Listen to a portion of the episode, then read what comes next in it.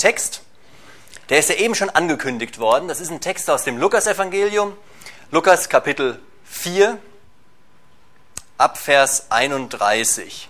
Ah, jetzt kommt doch was, das ist doch schön. Ich möchte erstmal den ganzen Text am Stück vorlesen, bevor wir dann ihn so ein bisschen zerpflücken und in die Einzelheiten gehen, damit man erstmal so einen Gesamteindruck vom Text bekommen kann. Könnt ihr das auch sehen? Ich rutsche sonst hier einfach ein bisschen an die Seite.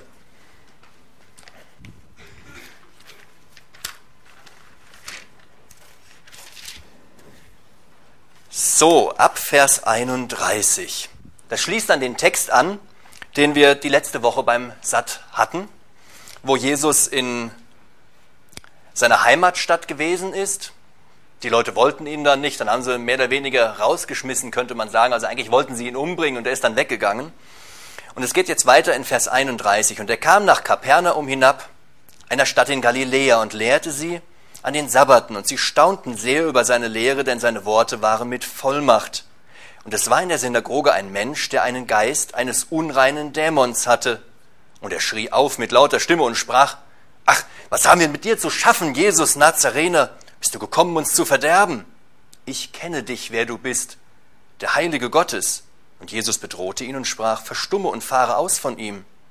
Und als der Dämon ihn mitten unter sie geworfen hatte, fuhr er von ihm aus, ohne ihn zu schaden. Und Entsetzen kam über alle, und sie redeten untereinander und sprachen, was ist dies für ein Wort? Denn mit Vollmacht und Kraft gebietet er den unreinen Geistern, und sie fahren aus, und die Kunde von ihm ging hinaus in jeden Ort der Umgegend. Er machte sich aber auf von der Synagoge und kam in das Haus Simons, der Schwiegermutter des Simon. Die Schwiegermutter des Simons aber war von einem starken Fieber befallen, und sie baten ihn für sie, und er beugte sich über sie, bedrohte das Fieber, und es verließ sie. Sie aber stand sogleich auf und diente ihnen. Als aber die Sonne unterging, brachten alle, die an mancherlei Krankheiten Leidende hatten, sie zu ihm. Er aber legte jedem von ihnen die Hände auf und heilte sie. Und auch Dämonen fuhren von vielen aus, indem sie schrien und sprachen, Du bist der Sohn Gottes. Und er bedrohte sie und ließ sie nicht reden, weil sie wussten, dass er der Christus war. Als es aber Tag geworden war, ging er hinaus und begab sich an einen einsamen Ort. Und die Volksmenge suchte ihn auf und kam bis zu ihm. Und sie hielten ihn auf, dass er nicht von ihnen ginge. Er aber sprach zu ihnen, ich muss auch den anderen Städten die gute Botschaft vom Reich Gottes verkündigen, denn dazu bin ich gesandt worden.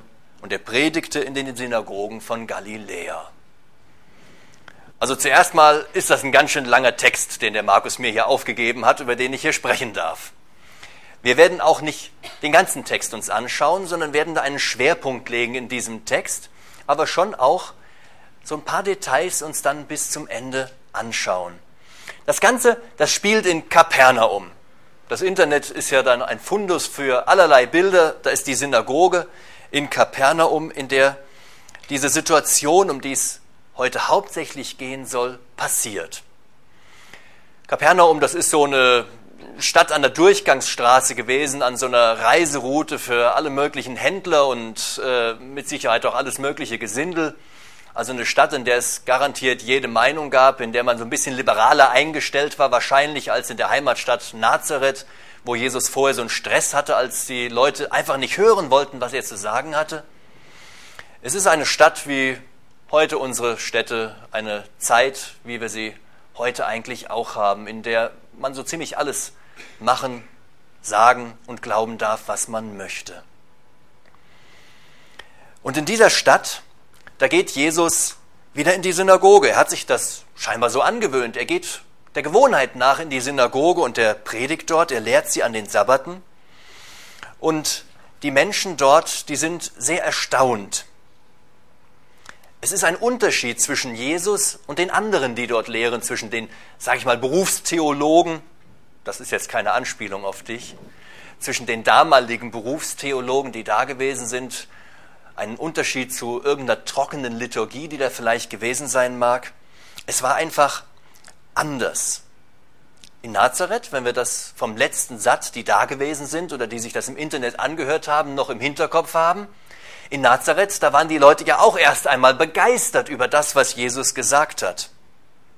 Jesus verändert die Situation dieser Menschen. Er spricht in sie hinein, er durchdringt sie.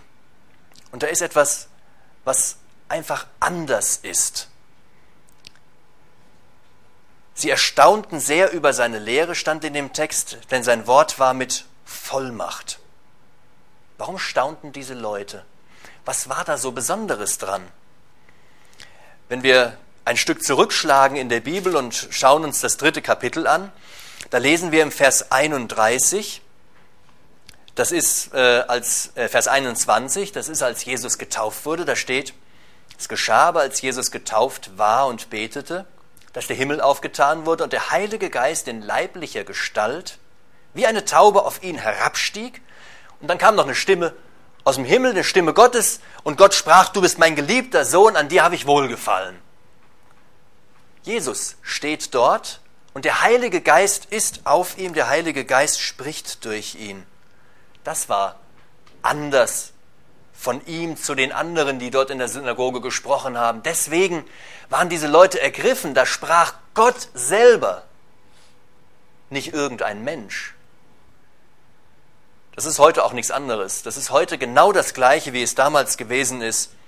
Von Gott kann nur sprechen, wer den Heiligen Geist hat. Der Heilige Geist, der ist den Menschen gegeben, um sie an sein Wort zu erinnern, an Gottes Wort zu erinnern, um sie anzusprechen, um in sie hineinzusprechen.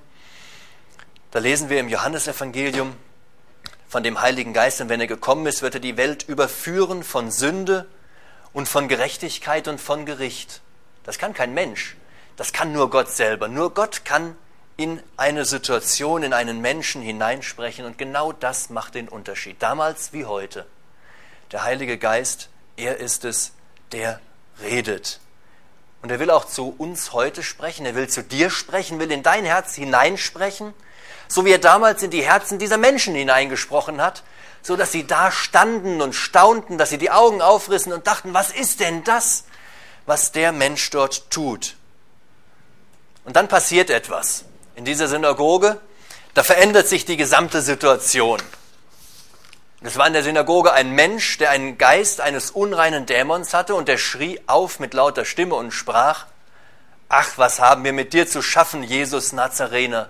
Bist du gekommen, uns zu verderben? Ich kenne dich, du bist der Heilige Gottes. Also während Jesus predigte und alle staunten, die saßen mit aufgerissenen Augen vielleicht da und haben sich gefreut, dass einer mit so Vollmacht sprechen kann, da passiert es dann, da springt einer auf, der schreit laut durch die Gegend, die Andacht ist dahin, die ganze Stimmung ist vorbei, alles dreht sich um, der letzte Gedanke, den Jesus gesagt hat, der ist wahrscheinlich vergessen, alle sind entsetzt. Muss der denn jetzt da so rumschreien, dieser Mensch? Es bricht so ein bisschen Chaos aus in dieser Synagoge. Da ist ja kein Durchschnittsprediger am Werk, es ist ja der Sohn Gottes, der dort spricht. Also mancher predigt, da wird man sich vielleicht freuen über eine kleine Abwechslung zwischendurch. Da ist plötzlich was los. Endlich einmal. Man sitzt da nicht so trocken auf den Stühlen rum. Der Letzte hinten in der Reihe, der wacht dann auf. Ah, huch, ich bin ja hier noch mitten in der Predigt. Aber da war kein Durchschnittsprediger, da war keiner, der einfach so trocken vor sich hinsprach. Da war Jesus. Und der hatte etwas zu sagen und alle Augen und Ohren und alles war auf ihn ausgerichtet. Und die Leute staunten und dann kommt da sowas was einfach alles kaputt macht, alles zerstört. Aber das ist typisch. Das ist ganz typisch. Wenn dann nämlich irgendeiner spricht, der überhaupt nichts zu sagen hat, der keine Botschaft hat,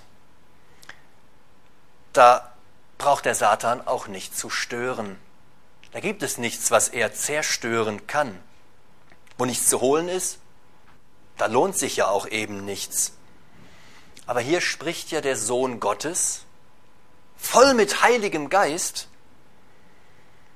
Und da versucht der Satan natürlich zu stören, weil er Angst hat, dass dieser Geist in Menschen hineinspricht, dass er jemanden anrührt, dass er jemanden verändert. Die Gefahr ist heute genauso gegeben. In unserer heutigen Zeit, die Gefahr ist heute Abend gegeben, dass der Heilige Geist in ein Herz hineinsprechen möchte und der Satan versucht, das zu verhindern. Da muss man aufpassen. Generell muss man aufpassen, denn da sind viele Dinge, die uns von Gottes Wort, von seinem Reden, von seinem Wirken abhalten wollen. Zeiträuber hier und da und dort, so dass man überhaupt nicht mehr zuhören kann. Satan wird dich davon abhalten, auf Gott zu hören. Vielleicht einmal zwischendurch die Frage, das war eben die Situation so in der Synagoge, die Frage, warum war dieser Besessene überhaupt in der Synagoge? Was hat er da gemacht? Warum war der da? Der war unrein, das stand ja schon im Bibeltext, und er hatte in der Synagoge überhaupt nichts zu suchen. Vielleicht war das den anderen egal, das war so liberal schon alles, dass die sich gesagt haben, mach, macht ja nichts, das kann man mal so akzeptieren. Vielleicht hat auch jemand anderes diesen Menschen mitgebracht, weil er wusste, dass Jesus ihm helfen konnte. Jesus hat ja der Gewohnheit nach immer in der Synagoge gepredigt. Das war ja nicht das erste Mal, dass der da gewesen ist. Er hat öfter gesprochen und vielleicht kam dann einer auf die Idee und hat sich gedacht, ich nehme den mal mit. Vielleicht hat er auch selber zugehört oder gehört, dass Jesus dort ist und ist diesen Weg gegangen. Wir werden uns die gleiche Frage nachher noch einmal stellen und ein bisschen tiefer einsteigen in diese Frage.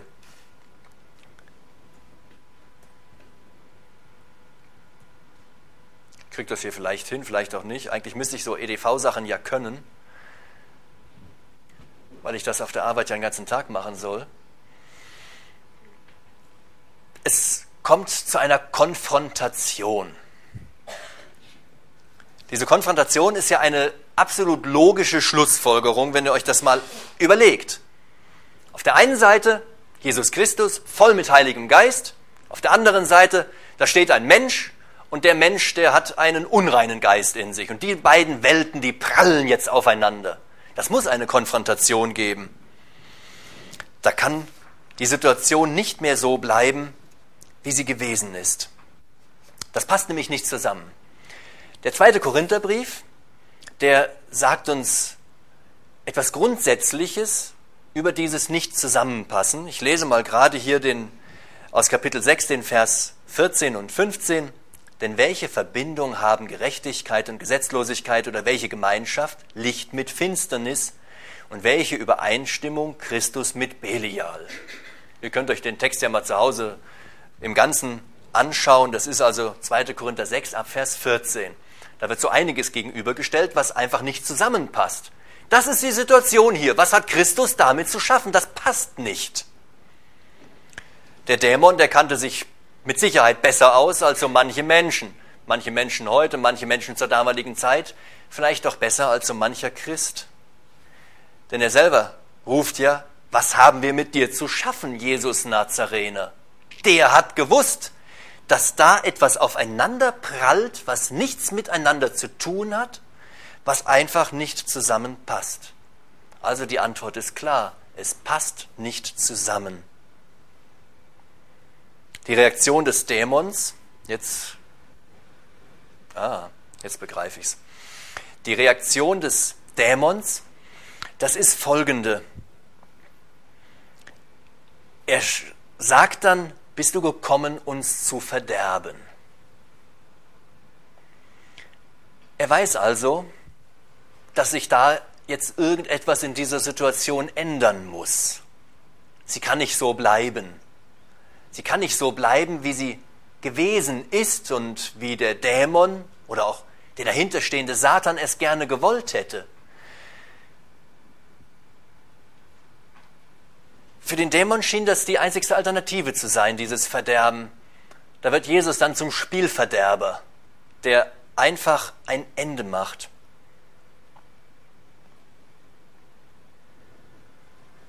Sehen wir in Jesus mehr als einen Spielverderber, der irgendwelchen Dingen in unserem Leben, in deinem Leben ein Ende machen möchte?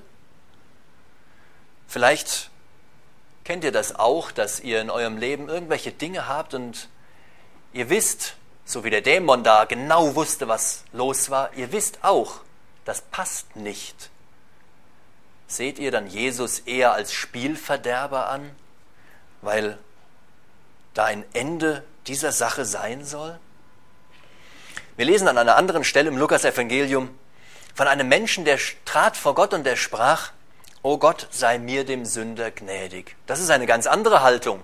Der Dämon, dieser wiedergöttliche Engel, so ein kleines Teufelchen könnte man vielleicht sogar sagen, der sah nur eine einzige Alternative, ein Verderben. Da ist eine Sache, die passt nicht, da muss ein Ende herbei.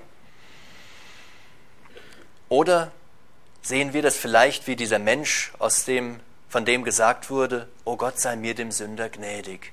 Das ist eine ganz andere Art, Jesus gegenüberzutreten. Wer in Gottes Gegenwart tritt, der kann auf gar keinen Fall neutral bleiben. Der muss sich irgendwo entscheiden. Da gibt es nur zwei Wege. Da kann man nicht sagen, so wie ich bin, will ich ja weiterleben, aber ich will trotzdem in Gottes Gegenwart sein. Man sieht das in dieser Situation. Entweder er lehnt ihn ab, wie Satan und seine Dämonen es tun, oder auch wie viele Menschen es tun, oder dieser Mensch, der vor ihn tritt, entscheidet sich für ihn. Johannes hat uns in seinem Evangelium von einer Konfrontation geschrieben, die dazu führte, dass viele Menschen, die Jesus nachgefolgt waren, bis dahin dann plötzlich umdrehten und sagten, das ist mir viel zu hart. Das will ich nicht hören, das, das, das, das ist eine harte Rede und die sind einfach weggegangen. Die wollten sich nicht ändern, die wollten es nicht zulassen, dass sich etwas ändert, dass etwas geändert werden muss. Die wollten Jesus nichts ändern lassen. Aber ein paar waren dabei, nur ein paar, die wollten nicht gehen. Und Petrus fasst das dann sehr, sehr schön zusammen, indem er sagt, Herr, zu wem sollten wir gehen? Du hast Worte ewigen Lebens. Und wir haben geglaubt und erkannt, dass du der Heilige Gottes bist. Der Mensch in der Synagoge, er blieb da. Er hätte ja auch umdrehen können, er hätte ja nach Hause gehen können, hätte sagen können, also den Blödsinn hier, den ich da gehört habe, das ist nichts für mich. Er hätte sich aus dem Staub machen können, aber er bleibt in der Gegenwart Gottes. Er bleibt in der Gegenwart Jesus, vor Jesus. Und das hatte natürlich Konsequenzen. Diese Begegnung hatte für ihn Konsequenzen. So wie er war, ging das nämlich nicht weiter. Jesus nimmt jeden an, wie er ist. Jeden. Aber er lässt niemanden, wie er ist. Da ist ein ganz großer Unterschied. Wie war jetzt die Reaktion Jesu auf diesen Dämon, der da schreit? Der Bibeltext sagt uns, und Jesus bedrohte ihn und sprach, verstumme und fahre aus von ihm. Hier muss man genau hinhören, es geht hier nicht um den Menschen, der von Jesus bedroht wird. Er schimpft nicht den Menschen, sondern er spricht zu dem Dämon. Er bedroht den Dämon, diesen Engel des Satans, der in dem Menschen seinen Platz gesucht hat. Er bedroht ihn und spricht, verstumme und fahre aus von ihm. Jesus hasst das Böse. Den Menschen aber, den liebt er. Nur das Böse am Menschen das hasst er. Er sagt also auch nicht zu den Menschen, jetzt hier du, jetzt lass diese bösen Sachen einfach mal und versuch dich zu bessern. Er sagt nicht zu ihm, äh, jetzt fang an, ein guter Mensch zu werden. Tue gute Dinge. Nein, er spricht zu dem Dämon, dass der Dämon ausfahren soll. Ungöttlichkeit, also vom Satan gewirktes, gegen Gott gerichtetes, das stört. Das hat einfach keinen Platz in Jesus Gegenwart. Das sieht man ja hier in dieser Situation. Es stört. Dieser Mensch mit dem Dämon, der hat gestört. Da war Jesu Wirken einfach zu Ende. Da ging es nicht mehr weiter an dieser Stelle. Ungöttlichkeit stört und hat keinen Platz in Jesu Gegenwart.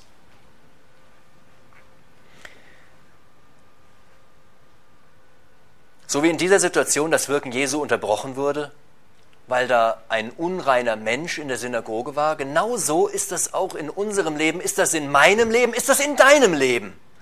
Ganz genau so. Unsere Beziehung zu Jesus ist unterbrochen, wenn sich da Sünde findet, wenn da ungöttliche Dinge sind. Jesaja schreibt in Kapitel 49, Vers 2, sondern eure Vergehen sind es, die eine Scheidung gemacht haben zwischen euch und eurem Gott, und eure Sünden haben sein Angesicht vor euch verhüllt, dass er nicht hört. Da hat es eine Trennung gegeben.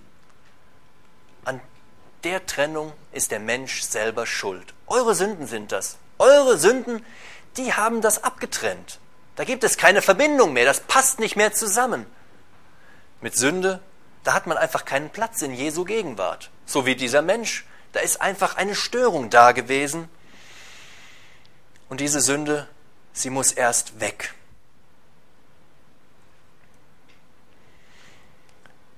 Wie geht es jetzt weiter? Jesus will heilen und helfen. Vorausgesetzt, dass man geheilt werden möchte. Vorausgesetzt, dass du geheilt werden willst. Vorausgesetzt, wir lassen es zu, dass Jesus in unserem Leben wirkt. Der Mensch hätte, so habe ich eben gesagt, ja einfach umdrehen können und gehen können. Er hätte sagen können, jetzt macht's gut hier, das ist nichts für mich. Das passiert ja auch so manches Mal bei Evangelisationen oder irgendwo, wo von Gott gesprochen wird, dass sich Menschen einfach umdrehen und sagen, das ist nichts für mich und sie gehen. Da wirkt Jesus natürlich nicht mehr, weil sich derjenige ja dagegen entschieden hat. Er wollte das nicht. Er ist einfach gegangen. Ich frage mich, was mit diesem Menschen passiert wäre, wenn er das getan hätte. Wenn er einfach umgedreht wäre und wäre losgezogen. Er hatte ja den Geist eines Dämons in sich. Das ist mit Sicherheit keine Situation, in der man gerne stecken möchte, wenn Satan von einem Besitz ergriffen hat und einen seiner bösen Engel in einen hineinschickt. Es wäre garantiert zu einem sehr, sehr bösen Ende gekommen. Die Frage ist vielleicht, warum hatte dieser Mensch einen Dämon? Was hat er da gemacht? Wie kommt er da rein? Wie funktioniert das überhaupt? Gottes Geist kann auch in einem Menschen sein. Das habe ich ja ganz am Anfang gesagt. Ohne Gottes Geist kann man nicht über Gott sprechen, kann man das Evangelium nicht verkündigen, kann man sein Wort nicht verstehen, kann man Gottes Reden nicht verstehen. Aber Gottes Geist, er nimmt nur den Platz ein, den man ihm gibt. Dämonen dagegen, die suchen sich den Platz, den sie kriegen können. Sie besetzen, was sie finden, da wo Gottes Geist nicht zu finden ist. Findet man auch eine schöne Stelle in den Evangelien, wo einfach eine Leere herrscht in einem Menschen und da ziehen Dämonen ein, nicht nur einer. Den Heiligen Geist, den nimmt man freiwillig auf, aber Dämonen nimmt man unfreiwillig auf. Dieser Mensch war ein unfreiwilliges Werkzeug Satans.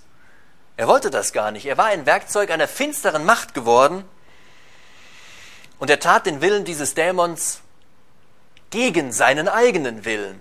Plötzlich steht er da auf und schreit rum. In diesem Fall war das nicht mehr seine eigene Idee. Er war von Satan dazu angestiftet. Er tat den Willen, ohne es zu wollen. Und der eigene menschliche Geist, der hat dann nichts mehr zu reden. Er war eher wie ferngesteuert. Wer sich also nicht für Gott entscheidet, ist automatisch ein Spielball Satans. Ob er es will oder nicht will, das lässt sich nicht verhindern. Es gibt nur zwei Seiten und keine drei. Entweder auf Gottes Seite oder automatisch auf Satans Seite. Wie wäre es also ohne Jesus weitergegangen? Mit dem Menschen mit Sicherheit wäre es weiterhin, ich sag mal so in Anführungsstrichen, gut gegangen. Er hat ja vorher gelebt. Das hat funktioniert. Er hätte auch hinterher gelebt.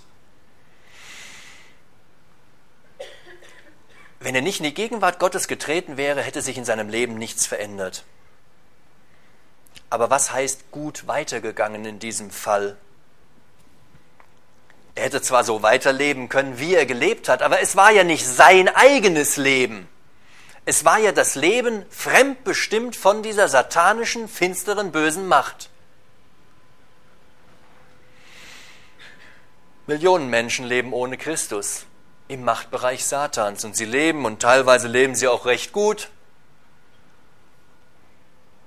vielleicht sogar in großem Reichtum mit vielen Annehmlichkeiten, mit vielen Dingen, wo man gerne hinterher schaut und denkt sich, oh, gar nicht schlecht, hätte ich auch gerne eine Scheibe von. Das sind so viele Sachen, die diese Menschen trotzdem haben.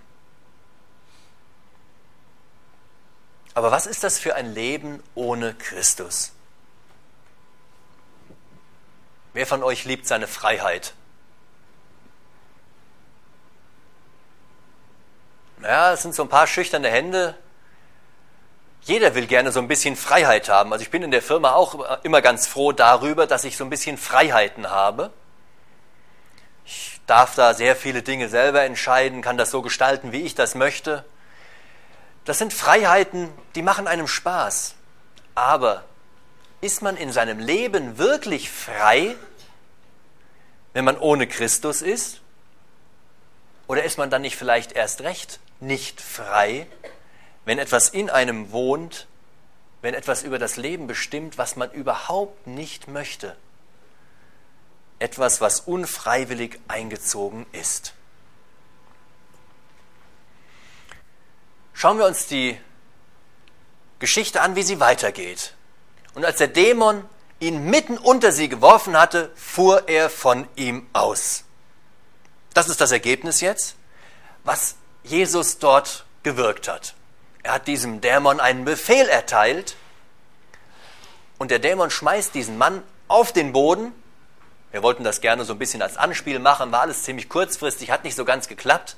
Dann hätte sich einer hingeschmissen und mal schreiend rumgewälzt, vielleicht. Wow. In Johannes 10, Vers 10, da steht, kennen bestimmt viele von euch den Vers, Jesus Christus ist gekommen, damit sie Leben haben und es im Überfluss haben. Genau das passiert hier an dieser Stelle.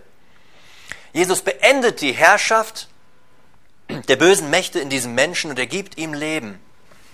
Dem Dämon hat das, dem Dämon hat das mit Sicherheit nicht gefallen. Und als, er, als ob er noch irgendetwas daran ändern könnte an dieser Situation, als wenn er vielleicht noch das irgendwo rumreißen könnte, das Ruder, packt er den Menschen, schmeißt ihn auf den Boden Erinnert euch an das Bild vorne, ganz am Anfang. Das war ein harter Steinboden, nicht so wie hier mit Teppich und Holz drunter, was so ein bisschen schwingt, was ein bisschen nachgibt. Auf diesen harten Steinboden, vielleicht irgendwo zwischen die Säulen, schmeißt er den hin. Ob er den umbringen wollte, ob er ihn verletzen wollte, ob er noch ihm so einen letzten Stoß geben wollte, das hast du jetzt davon, dass du dich mit Jesus eingelassen hast.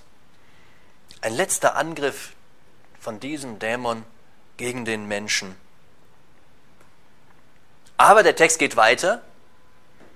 Ohne ihm Schaden zu tun, dem ist nichts passiert. Ihm ist überhaupt nichts passiert. Das tat vielleicht weh, als er zu Boden gestürzt ist, aber es ist ihm nichts passiert. Denn Jesus war da. Der Sohn des Menschen, er ist gekommen, um zu suchen und zu erretten. Erretten, was verloren ist. Was wäre das für eine Rettung gewesen, wenn der sich dabei verletzt hätte, wenn der sich irgendwas gebrochen hätte und wäre dann da vier Wochen mit dem Gipsarm rumgelaufen? Das wäre keine Rettung gewesen. Operation gelungen, Patient tot oder wie man das bei so manchem Feuer hat, Feuer gelöscht, Haus abgesoffen. Jesus macht keine halben Sachen. Er macht nur ganze Sachen. Da kann man sich drauf verlassen. Da, wo der Herr ist, da ist man sicher. Da wird man bewahrt, bewahrt vor diesen Mächten der Finsternis. Also das Ergebnis war Heilung. Kommen wir nochmal zurück zu dieser Frage, warum war der Mensch in der Synagoge? Vielleicht war er neugierig. Es wurde ja überall von diesem wundersamen Jesus gesprochen hat sich so rumerzählt, wie toll der predigen kann und es war mit Sicherheit so das Zaungespräch, alle haben sich darüber unterhalten. Vielleicht war er neugierig. Vielleicht kannte er seinen Zustand und er suchte Rettung. Er brauchte Hilfe in seinem Leben. Er war irgendwo verzweifelt und hat gedacht, ah, vielleicht, vielleicht bekomme ich da das, was ich nötig habe. Vielleicht hatte Gott ihn dahin geführt, damit er gerettet würde.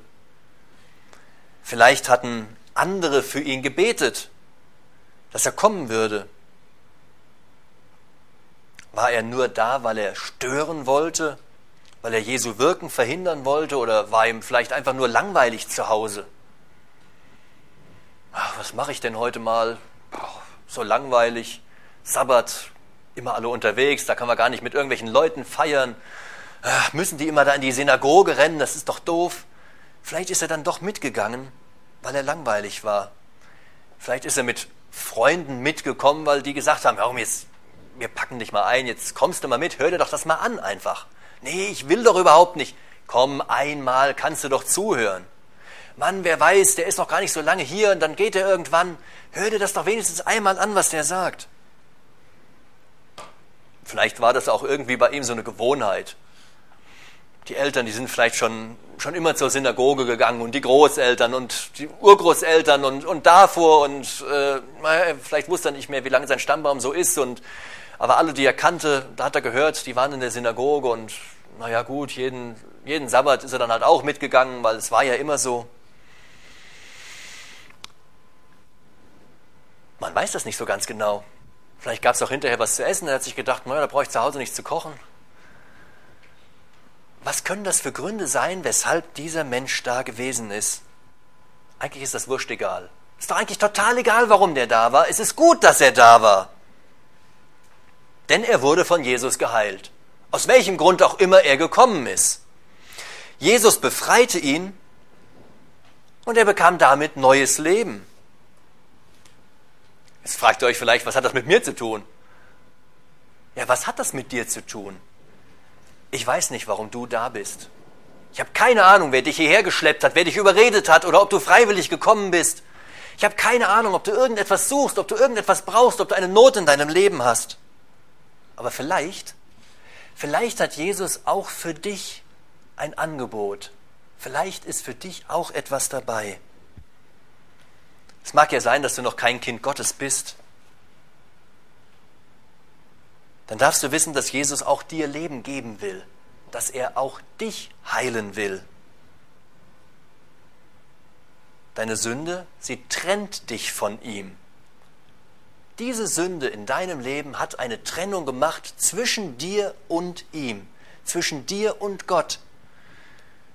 Und du bist ganz unfreiwillig ein Spielball, Spielball Satans. Dann wirf deine Sünde einfach so vor Jesus auf den Boden und lass dich von ihm retten. Vielleicht, vielleicht bist du auch ein Kind Gottes. Dann musst du wissen, dann weißt du es mit Sicherheit, dass irgendwelche ungöttlichen Dinge, also vom Satan gewirktes, gegen Gott gerichtetes, stört. Dass es einfach dich von Gott trennt. Dass es keinen Platz in Jesu Gegenwart hat. Dass es deine Gemeinschaft mit ihm verhindert. Dass es sein Wirken in deinem Leben einfach unterbricht.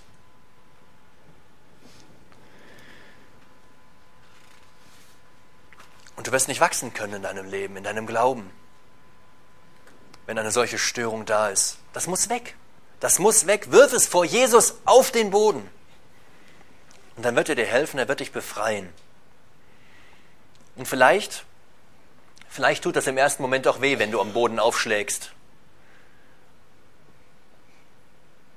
Aber eines ist sicher. Hier in unserer Begebenheit passierte diesem Menschen nichts. Auch wenn es erst einmal weh tat. Ihm passierte nichts. Er wurde geheilt, ohne dass er selber einen Schaden nahm. Und vielleicht ist die Situation bei dir noch anders. Vielleicht bist du ein Kind Gottes und bei dir ist alles in Ordnung. Da ist überhaupt nichts, was dich stören mag. Da ist gar nichts, was dich irgendwo von Gott trennt. Du hast eine gute Gemeinschaft mit ihm. Aber dann darfst du eines aus dieser Geschichte möglicherweise mitnehmen. Nämlich, dass dieser Mensch auf irgendeine Art und Weise in die Synagoge gekommen ist. Vielleicht hat ihn einer mitgebracht und der wurde da geheilt. Vielleicht ist es das, dass auch du jemanden mitbringen kannst zum Satt oder in irgendeinen Gottesdienst, zu einer Evangelisationsveranstaltung, irgendwo dahin, wo von Jesus gesprochen wird, wo der Heilige Geist am Wirken ist, so dass auch derjenige, den du mitbringst, geheilt werden kann. Was hat das mit dir zu tun? Vielleicht hat es etwas mit dir zu tun. Stellt euch einmal vor, da war ein junger Mann, der gerne in die Synagoge ging und der auch gerne diesem Jesus zuhörte, der ja schon seit so ein paar Wochen predigte. Und er stellt euch einmal vor, dieser junge Mann, der überlegt sich dann, oh, ich nehme mal meinen Nachbarn mit, äh, er überredet den dann, nimmt ihn mit in die Synagoge und Jesus predigt wieder, der stößt ihn an und, ah, hier, hör dir das an, Mann, das ist doch klasse, wie der da predigt. Und plötzlich schreit der Kerl los. Der denkt sich, das kann ja nicht wahr sein. Muss mir das passieren? Muss ausgerechnet der, den ich jetzt hier mitgebracht habe, so ein Terz machen? Er dreht sich weg, schämt sich, denkt, hoffentlich hat das keiner mitgekriegt, dass das mein Nachbar ist, dass ich den eingeladen habe. Wenn das alles gewesen wäre, wenn da die Situation, die Geschichte, wenn da einfach Ende gewesen wäre, dann hätte er Grund gehabt, sich bis tief in den Boden zu schämen. Aber nehmen wir einmal an, das ist unsere Geschichte hier. Dann hat Jesus ihn ja geheilt. Dann hat das alles einen Sinn gehabt. Dann hat es einfach einen Sinn gehabt, den mitzubringen. Auch wenn das für dich unbequem sein mag, so jemanden mitzuschleppen. Wenn das vielleicht Arbeit bedeutet, wenn vielleicht der ein oder andere dann denkt, ach, wen hat der denn da mit angeschleppt? Aber Jesus hat hier gewirkt. Und solche Freunde, die muss man haben, die einen mitschleppen. Bei mir ist das schon einige Jahre her. In 1989, da hat mich auch einfach jemand mitgeschleppt. Ich bin froh drum. Ich bin so froh drum, dass der mich mitgeschleppt hat.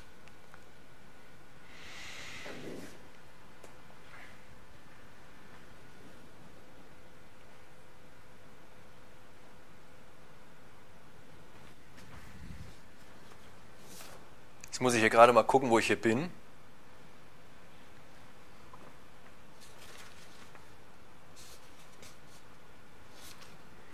Irgendwo habe ich meinen Text hier scheinbar ein bisschen verloren.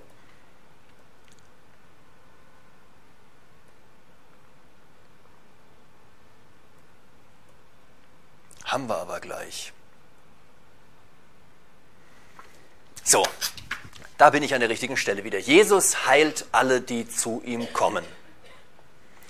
Wie geht es jetzt weiter in unserem Text? In der Synagoge, da kam Entsetzen über alle und die haben dann durcheinander gequasselt. Sie haben sich gefragt, was ist das für ein Wort, was der sagt? Mit Vollmacht gebietet er den Geistern und sie fahren aus.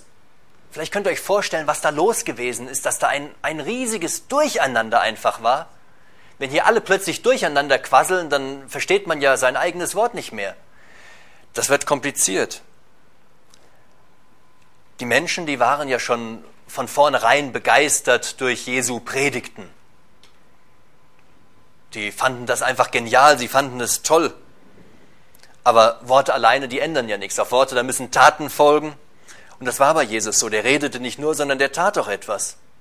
Und so ist die Bibel auch heute kein totes Buch, sondern sie ist das Wort des lebendigen Gottes. Des Gottes, der seinen Sohn für mich hat an das Kreuz schlagen lassen, der für mich alles getan hat, damit ich gerettet werden kann, und der, der nicht mehr zulässt, dass der Satan auch mir irgendeinen Schaden antut. Und nachdem dieser Tumult entstanden war, das war scheinbar so ziemlich am Ende von dieser Gottesdienststunde, da sind die Leute alle nach Hause gegangen und haben überall rum erzählt, was da passiert ist. Die Kunde von ihm ging aus an jeden Ort der Umgegend. Das ist wie so ein Lauffeuer durch den ganzen Ort gezogen, vielleicht auch weit darüber hinaus. Jesus, der geht nach dem Gottesdienst dann zu Simon Petrus. Wer sich das noch behalten hat im Text vom Anfang an, da springe ich jetzt einfach mal so ein bisschen drüber. Geht also zu dem Simon Petrus und äh, seiner Familie nach Hause. Da stellen sie dann fest, dass die Schwiegermutter krank ist. Die liegt mit Fieber im Bett und er kümmert sich drum und äh, er macht sie gesund und dann scheint man da vielleicht gemeinsam gegessen zu haben. Die Frau, sie hat dann dort das Essen zubereitet und hat sich um alles gekümmert. Und der Nachmittag, der war vielleicht erst einmal ein bisschen ruhig und als dann plötzlich die Sonne unterging, da ging es dann so richtig los dort. Als die Sonne unterging, brachten alle, die an mancherlei Krankheiten leiden, da hatten sie zu ihm. Die hatten mit Sicherheit keine Türklingel, denn wenn, die wäre durchgebrannt an diesem Abend. Dauernd kam da einer an, die haben wahrscheinlich gar nicht mehr zugemacht. Vielleicht ist die Türe schon rausgebrochen. Dauernd kamen Leute, einer nach dem anderen. Die haben welche herbeigeschleppt, herbeigeschleift, getragen. Alle möglichen Leute, die irgendwelche Probleme, Sorgen, Nöte, Krankheiten hatten, alle wurden zu ihm gebracht. Als die Sonne unterging, nicht als sie untergegangen war, als sie unterging, zu der Zeit fängt der neue Tag an. Das war ein bisschen anders als bei uns. Bei uns ist das ja so Mitternacht, dann äh, wechselt das Datum, dann hört man schon mal, wenn man so eine Uhr hat, bei der das Datum umschaltet, dass es Klack macht. Dann fängt ein neuer Tag an. Es war damals abends um 18 Uhr, als die Sonne unterging und die hatten irgendwie, die konnten das gar nicht abwarten. Denn am Sabbat, da durften die nicht rumlaufen und da durften die auch keine Leute durch die Gegend schleppen. Also mussten die warten bis zum neuen Tag und kaum, kaum, dass das losging, dass die Sonne sich so am Horizont so ein bisschen schon versteckt hatte, da rennen die alle los, greifen sich die Leute und hin zu diesem Jesus. Das, was der da getan hat, das macht er bestimmt noch einmal. Alle Problemfälle, die werden zu ihm gebracht. Er aber legte jedem von ihnen die Hände auf und heilte sie. Jesus vollzog keine Massenheilungen. Es war jedes Mal eine eine ganz persönliche Begegnung. Es war ein ganz persönlicher Kontakt in seiner Gegenwart. Er legte jedem die Hände auf. Da wurde keiner abgewiesen, sondern Jesus heilte alle, die zu ihm gekommen sind. Er predigte vor Hunderten und manchmal sogar vor Tausenden Menschen. Da gibt es ja verschiedenste Situationen in den Evangelien, wo davon berichtet wird, dass hunderte und tausende Leute zusammengekommen sind. Teilweise haben die den so bedrängt, dass der, dass der ein Stück aufs Wasser fahren musste mit einem Boot und von da aus sprechen musste. Aber wenn es ums Heilen ging, dann war das eine ganz persönliche Angelegenheit. Auch heute hören viele Menschen das Evangelium Gottes, die gute Botschaft vom Sterben unseres Herrn für unsere Sünden aber er lädt jeden Einzelnen persönlich ein, von ihm geheilt, von ihm gerettet zu werden. Dieses Handauflegen, das ist in der Heiligen Schrift in der Regel so ein Sinnbild, um etwas zu übertragen. Das findet man äh, zu so ganz verschiedenen Begebenheiten. Für eine Amtsübertragung, um Segen weiterzugeben, um Sünden auf etwas, auf ein Tier zu übertragen, um Gaben zu übergeben oder auch hier um Befreiung und Gesundheit zu übertragen. Dennoch ist das Handauflegen kein wichtiger Bestandteil. Also da geht es jetzt nicht im Kern drum, dass Jesus die Hände aufgelegt hat. Das Gleiche, das steht dann noch in zwei anderen Evangelien und da wird das gar nicht erwähnt. Und es gibt auch an vielen anderen Stellen Heilungen, die Jesus getan hat, ohne die Hände aufzulegen. Aber dieses Handauflegen ist, zeigt hier deutlich, dass es da um eine persönliche Beziehung geht, dass es ein persönlicher Kontakt zu Jesus sein muss, dass man nicht einfach nur in weiter Ferne von ihm geheilt werden kann, sondern es muss da eine persönliche Beziehung zu ihm sein. Nicht so, dass man ihn wirklich trifft und in die Hand schüttelt. Das klappt heute so nicht mehr. Aber wenn man betet, kann man auch in eine solche persönliche Beziehung zu ihm kommen. Eine Heilung, die ganz persönlich ist. Jesus heilte alle, jeden Einzelnen, der zu ihm gekommen ist. Da war keiner ausgeschlossen. Das war nicht so, dass dann Leute gebracht wurden und äh, die einen hatten vielleicht die Krankheit, die anderen hatten jene Krankheit und dann waren noch ein paar, die hatten vielleicht Aussatz oder so irgendwas, und dann sagt Jesus, oh, also damit will ich nichts zu schaffen haben, den kannst du mal gerade nach Hause tragen, ist sowieso ein sinnloser Fall, da, da kann man nicht mehr retten, das guck dir den doch an, ist doch eh schon alles abgefault. Da gibt es keine hoffnungslosen Fälle. Er hat jeden geheilt. Jeder wurde geheilt. Egal mit welcher Krankheit der da herbeigeschleppt wurde, egal mit was er vor Jesus kam, jeder wurde geheilt. Und egal was du für ein Paket mit dir trägst, Egal was da ist, was irgendwo zwischen dir und Gott steht, was dich von Jesus abtrennt, was deine Beziehung zu ihm stört, das ist egal, weil er jeden heilt, der in seine Gegenwart kommt. egal was da für eine Krankheit da ist. Fragen wir uns zwischendurch mal was ganz anderes. Warum bedrohte Jesus die Dämonen?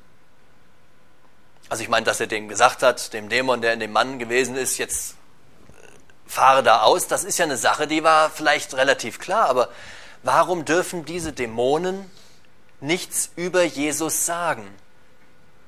Warum? Im Vers 41, da steht, und auch Dämonen fuhren von vielen aus, indem sie schrien und sprachen, du bist der Sohn Gottes. Und er bedrohte sie und ließ sie nicht reden, weil sie wussten, dass er der Christus war. Vers 34 sagen die Dämonen, du bist der Heilige Gottes. In Vers 41, du bist der Sohn Gottes. Das ist so eine erstklassige Werbung für Jesus. Die Dämonen, die kamen ja aus einer anderen Welt, man, die konnten den sehen, die wussten, wer er war, die wussten es ganz genau. Hätte doch Jesus sagen können, klasse, wenn die sagen, das ist der Sohn Gottes, dann ist die Sache doch klar, dann muss doch jeder an mich glauben. Warum sagt Jesus denn dann, ihr seid jetzt mal still, ihr habt hier nichts zu sagen? Hat irgendeiner eine Idee? Das ist eine schwierige Frage. Warum dürfen die nichts sagen? Ich habe mir da lange Gedanken drüber gemacht und dann irgendwann hat Gott mir da einen Gedanken dazu geschenkt, warum Jesus dieses Zeugnis nicht haben will. Denn eigentlich ist es ganz einfach. Mit gottlosen, mit ungöttlichen Sachen will der nichts zu tun haben. Kann er nichts zu tun haben. Also nimmt er auch keine Ehre, kein Zeugnis von irgendwelchen Dämonen an, die Satan nachfolgen. Er nimmt auch keine Ehre von Menschen an, die ungöttliche Dinge in sich tragen, die Dinge tun, die nicht in Ordnung sind.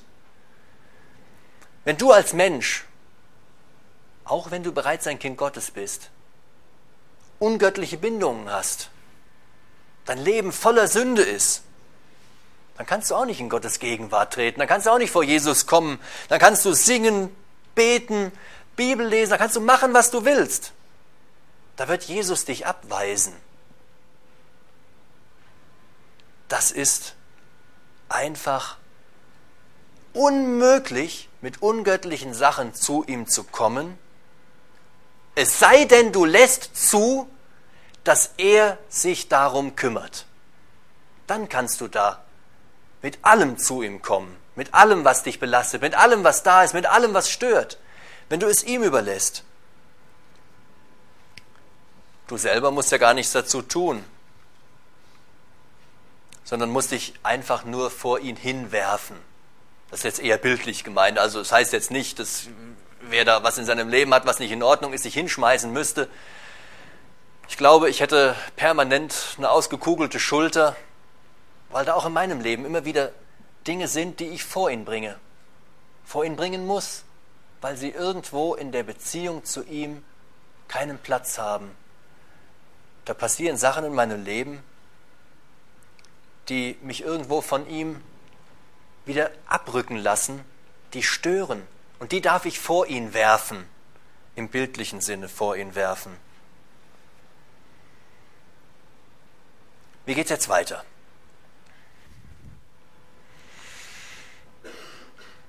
Als es dann Tag geworden war, so geht der Text in Vers 42 weiter, da ging er aus und begab sich an einen einsamen Ort und die Volksmenge suchte ihn auf und sie kamen bis zu ihm und sie hielten ihn auf, dass er nicht von ihnen ginge. Er aber sprach zu ihnen, ich muss auch den anderen Städten das Evangelium vom Reich Gottes verkündigen. Denn dazu bin ich gesandt worden und er predigte in den Synagogen von Galiläa. Das war mit Sicherheit eine kurze Nacht. Also da steht nichts mehr davon geschrieben, dass er noch ins Bett gegangen ist. Könnt ihr euch auch vorstellen, wenn da so anderthalb Kilometer auf der Straße eine Schlange war, die Leute wollten alle geheilt werden, wollten ihre Kranken dort loswerden.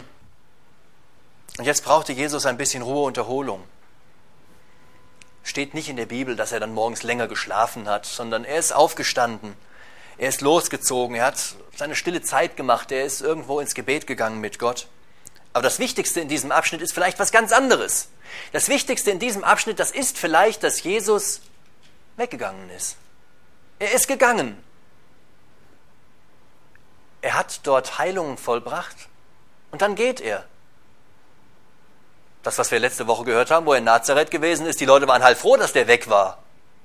Die wollten den runterstürzen von irgendeinem so Felsen, um ihn umzubringen. Die waren froh, dass er weg war. Hier rannten die Menschen hinter ihm her, die haben den gesucht. Die sind erstmal zu Petrus nach Hause, das liest man im anderen Evangelium. Und dann sind sie zusammen losgezogen und haben ihn gesucht und fanden ihn und haben gesagt, bleib doch bei uns. Und Jesus sagt, nein, ich gehe.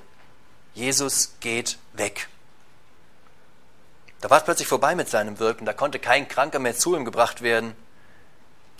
Denn Jesus geht einfach weg. Vielleicht hatte der eine oder andere gezögert, zu ihm zu kommen. Vielleicht hat sich einer gedacht, oh, ich überlege mir das nochmal, ich gehe vielleicht morgen hin.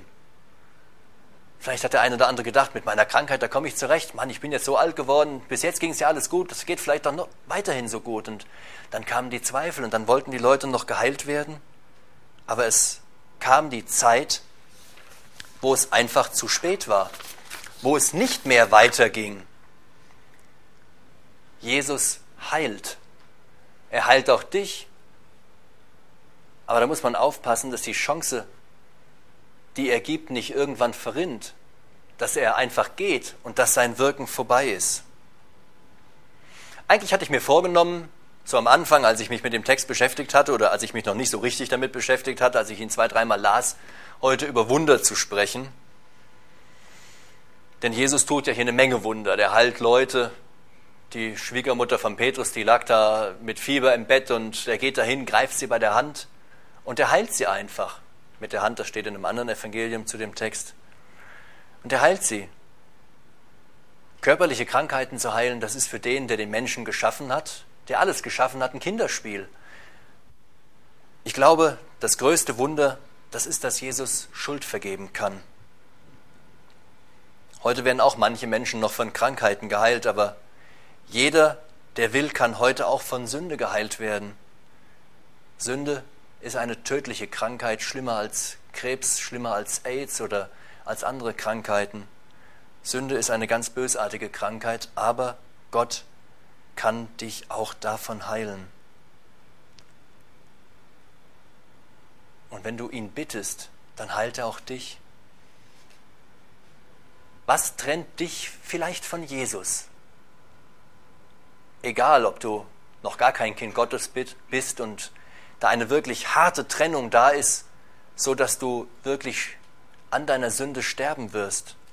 Oder wenn du ein Kind Gottes bist und wenn du weißt, dass die Frage in deinem Leben schon längst geklärt ist, aber trotzdem irgendwo in der Gemeinschaft was stört, irgendetwas dich davon trennt, ihm richtig nachzufolgen.